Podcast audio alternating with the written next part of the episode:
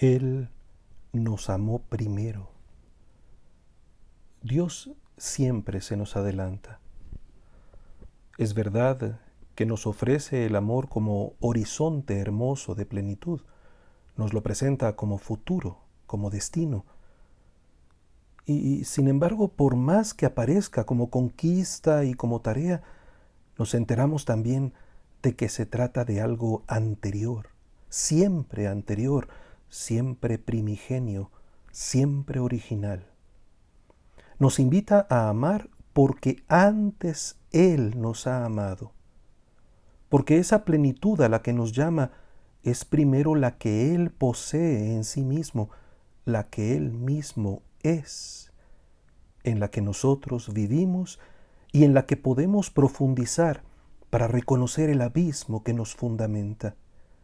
El Dios que es amor nos invita a amar, nos hace capaces de amar, nos hace conscientes de haber sido amados y así nos muestra que su propio misterio, del que brotamos como fuente, es el fin al que nos atrae con la misma elocuencia seductora de su propia bondad.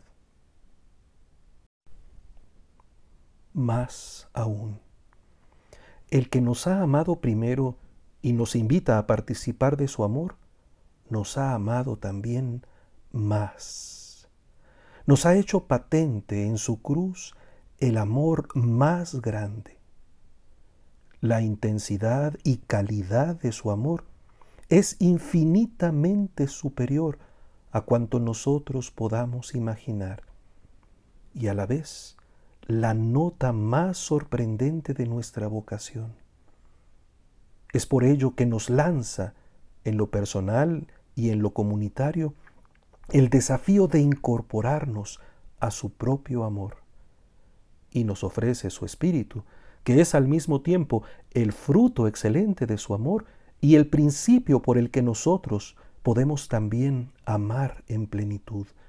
Es la permanencia en su amor. Como una trama narrativa que confirma el proceder divino, Jesús hace ver a sus discípulos que no fueron ellos quienes lo eligieron a Él. Soy yo quien los ha elegido. En un procedimiento que de hecho rompía las costumbres de su tiempo, no habían sido los seguidores quienes pusieron la mirada sobre el Maestro, sino Él quien los llamó a ellos. Elección en clave de amistad, de conocimiento íntimo que les abría el acceso al misterio del Padre, concediéndoles en él la estabilidad en los mandamientos y la eficacia en los frutos. Todo debido a esa participación íntima en el amor del Padre y del Hijo, en la permanencia en su amor. Todo un proyecto de vida brota de esta revelación, que corresponde a la vez a lo más radical de nuestra naturaleza.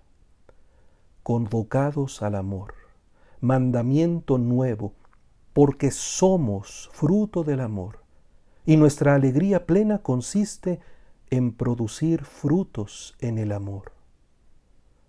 Como yo los he amado, nos precisa porque en efecto nadie tiene amor más grande a sus amigos que el que da la vida por ellos. Y Jesús habría de dar su vida por todos, incluso quienes desde el pecado se ubicaban como sus enemigos, para abrir la opción de la humanidad regenerada en el amor. Amistad extendida por el abismo infinito de Dios, que rompe las barreras de la animadversión, vence sobre las fracturas del pecado y vuelve posible la comunión más profunda, la comunión del Espíritu.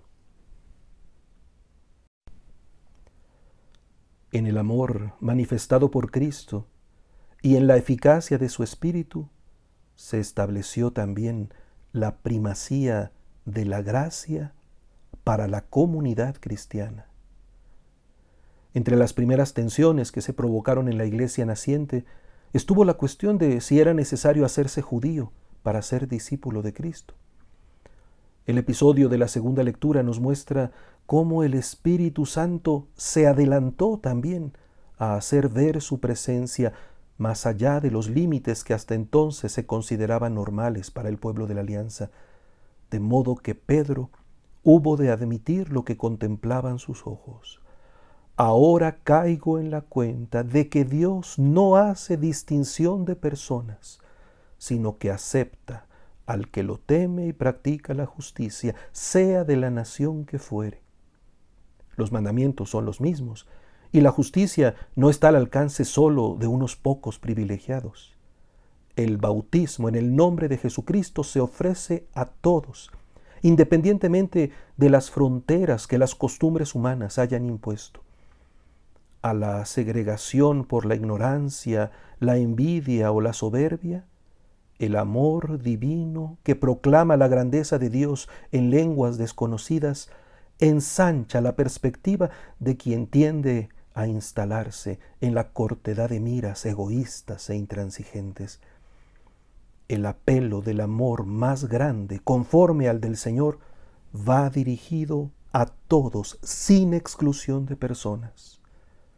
La elocuencia del Espíritu se extiende a todos los que se disponen honestamente a vivir conforme al mandamiento nuevo de Jesús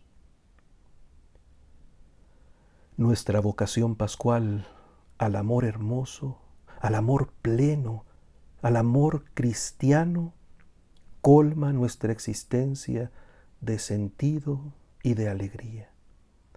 Nos mueve a no retrasarnos en el amor y a tender constantemente a amar más, a amar mejor. Su amor y su lealtad están con nosotros la honda paz sembrada en el corazón por el Espíritu del resucitado nos impulsa, victoriosos, a permanecer sacramentalmente en Él, expandiendo nuestro aliento a la benevolencia con todos y a la glorificación del nombre con cuyo sello hemos sido marcados. Aleluya.